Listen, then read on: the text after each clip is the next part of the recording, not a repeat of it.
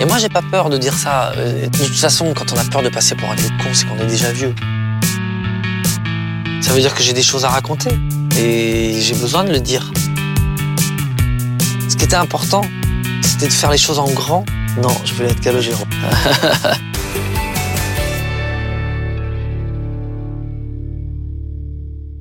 On m'a souvent demandé comment je compose avec mon frère.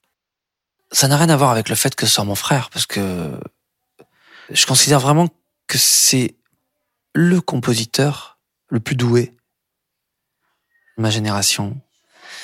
Il a composé le refrain du portrait, le refrain de Fondamental, le refrain de Face à la mer. C'est quelqu'un qui a des fulgurances. Quand on nous connaît bien, on sait qui a fait quoi. Euh, on reconnaît un couplet euh, de mon frère et un refrain à moi, ou l'inverse. En fait, au départ, mon frère est arrivé avec un thème comme ça, qui était comme un, pour lui, c'était comme un couplet.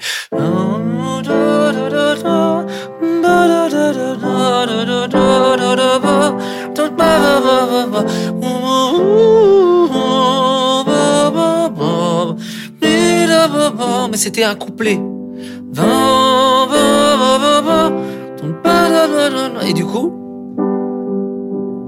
je l'ai proposé ce couplet-là pour que son couplet devienne un refrain.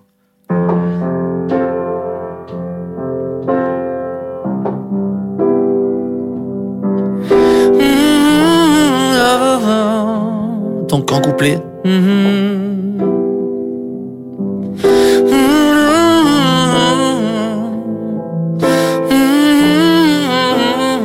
Et donc on savait pas si ça allait vraiment coller avec le refrain. Ça collait parfaitement. Et ça devient plus un couplet, ça devient un refrain.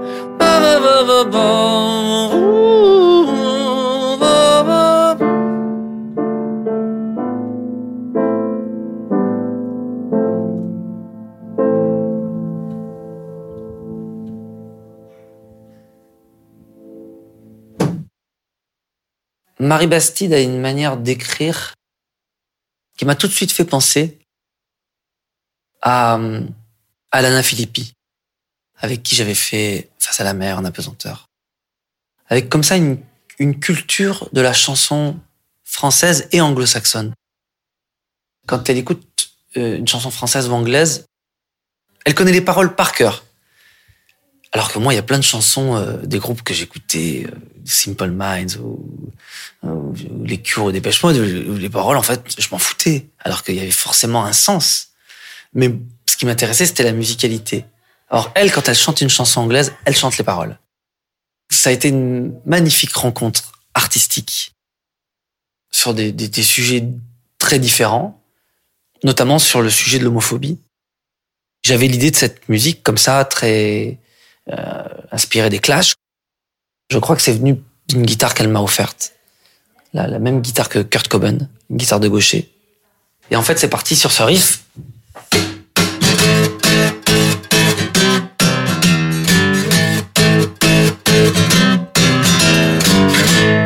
En fait, j'avais envie de, de, quelque chose de révolté, en fait. C'est une colère. Et, et elle a eu les mots justes. Que dire à mon père? Que dire à ma mère? M'aimeront-ils encore? C'est, c'est, Je trouve que c'est, c'est tellement euh, ce que j'ai ressenti pour eux, en fait. Tant pis si ça choque. Je ne veux plus avoir peur.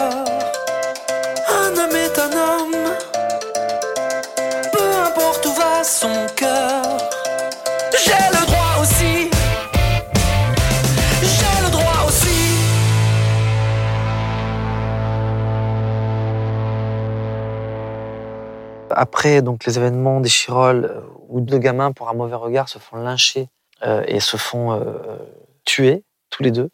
Moi, bien sûr, je suis extrêmement choqué parce que ça s'est passé dans la ville où j'ai grandi. Et je ressors mon vieux synthétiseur.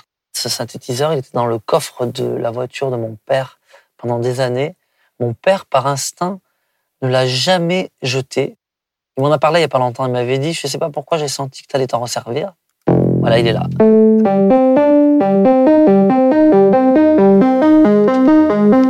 Un, vieux synthé. Euh euh, 1974, un peu comme dans les génériques de Thalassa, quoi.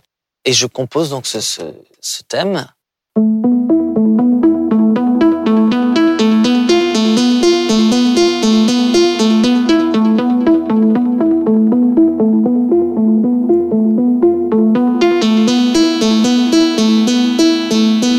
Et je compose euh, la chanson donc des Chirolles avec le synthé des Chirolles.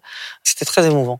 Alors du coup, on a tenu absolument, absolument avec Marie à aller présenter la chanson à la famille. Bien sûr, s'ils n'avaient pas été d'accord, euh, j'aurais jamais chanté la chanson. Les enfants étaient dans le clip. Les parents, mes parents, euh, mes nièces, euh, plein de copains des Chirolles. euh, c'est un clip symboliquement euh, assez fort. Et c'est parce qu'ils étaient là, un jour au mauvais endroit, qu'ailleurs ici ou là-bas, pour nos frères plus jamais seuls.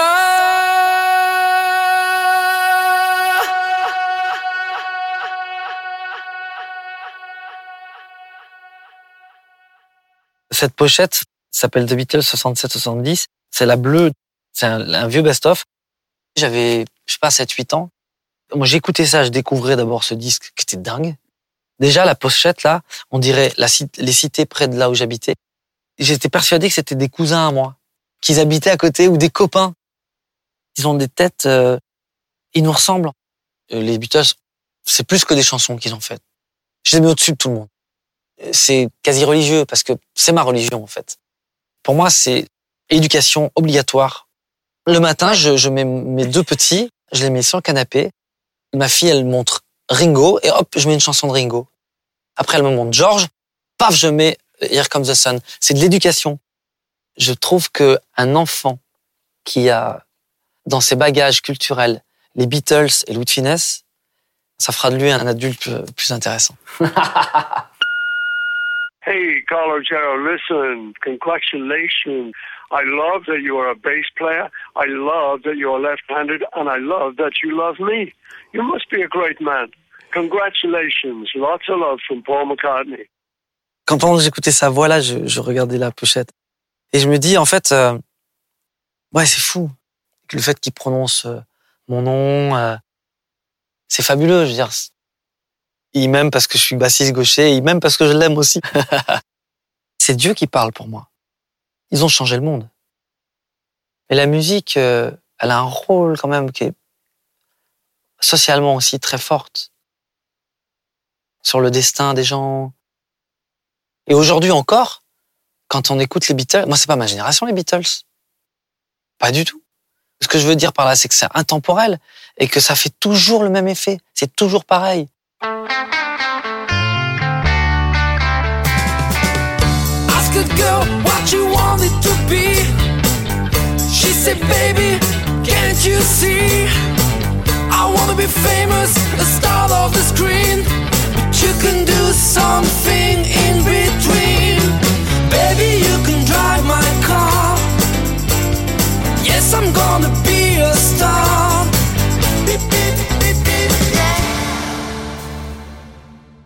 Je considère aujourd'hui que les deux auteurs avec, avec lesquels je me sens le plus à l'aise, c'est Paul École et Marie, Marie Bastide.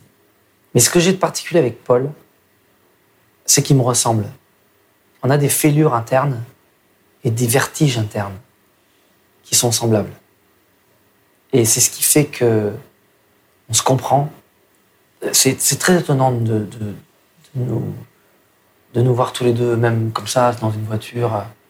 On est gêné de rien. Je sais qu'il est, il est pas gêné avec moi. Il, peut entendre le bruit, le bruit du grincement de la fenêtre. Il va m'en parler. Et moi, pareil. C'est une question de nature. C'est une question de, d'histoire aussi, euh, de famille. euh, C'est puis c'est des- des âmes, des âmes sœurs qui se rencontrent aussi.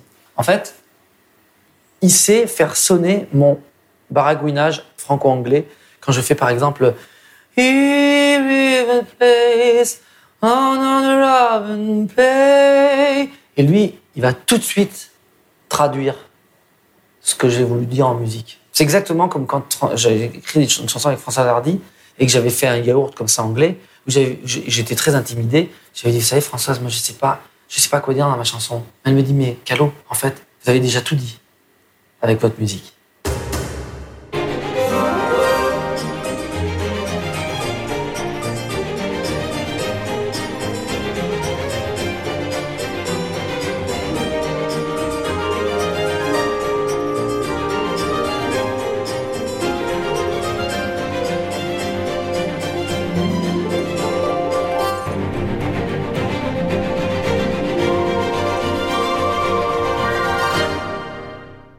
Feu d'artifice, c'est d'abord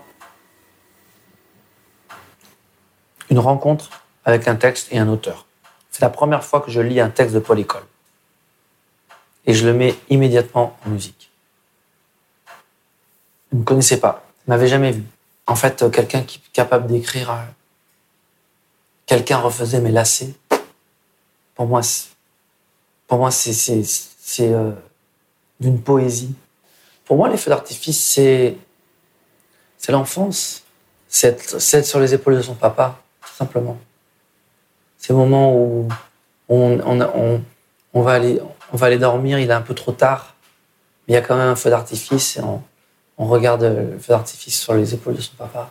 Aujourd'hui, cette chanson, elle est, elle est connotée totalement attentat de Nice, quoi. J'oublierai jamais ce moment-là parce que c'était euh, un moment étrange.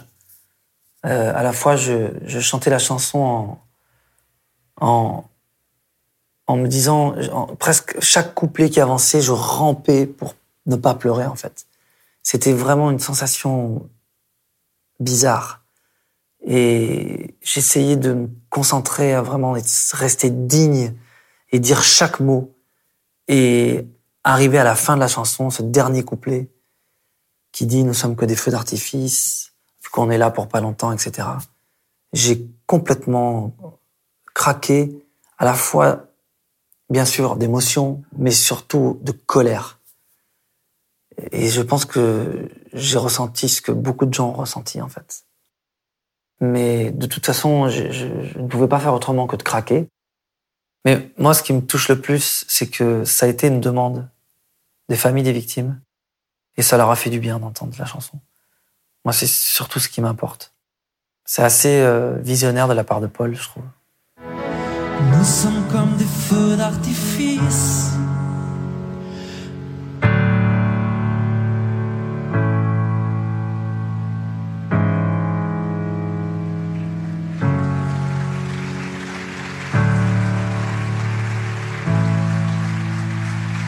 Nous sommes comme des feux.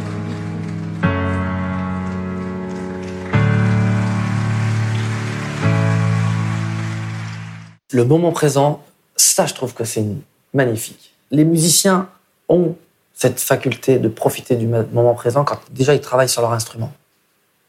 Il y a une forme de méditation. Quand on fait des gammes, quand on joue du piano, quand on compose. Les moments où je suis le plus heureux dans ma vie, c'est quand je compose et que je suis là en train de créer quelque chose qui me plaît. C'est fabuleux. En fait, ça me fait marrer quand on me dit, moi, la méditation, il faut là, posé, et que tu penses à rien, euh, et que, mais non, en fait, oui, oui, mais non. Franchement, je préfère me, me mettre avec ma basse et faire des gammes. C'est une sacrée méditation. Sur scène, j'ai un truc où je regarde les gens. Je les vois. Pas croire qu'on les voit pas. Je les vois. Et je regarde, je les regarde. Je regarde les visages. Et je, je trouve ça hyper, hyper émouvant. De voir les familles entières, des gens sont venus, qui, ont, qui sont déplacés, qui, qui, viennent, qui sont parfois ceux qui sont tout devant, ceux qui sont derrière, ceux qui sont un peu plus loin, qui sont venus parce qu'ils ont le disque. Ils n'ont pas écouté forcément tout votre répertoire, mais ils sont venus juste. Je trouve que c'est de l'ordre de la magie que des gens se déplacent pour venir vous voir chanter. Ça, c'est un truc dingue. Et je je me remettrai jamais de ça, en fait. Couché sur un parquet dans les bras de sa mère dessinée à la craie. Trait pour trait, à partir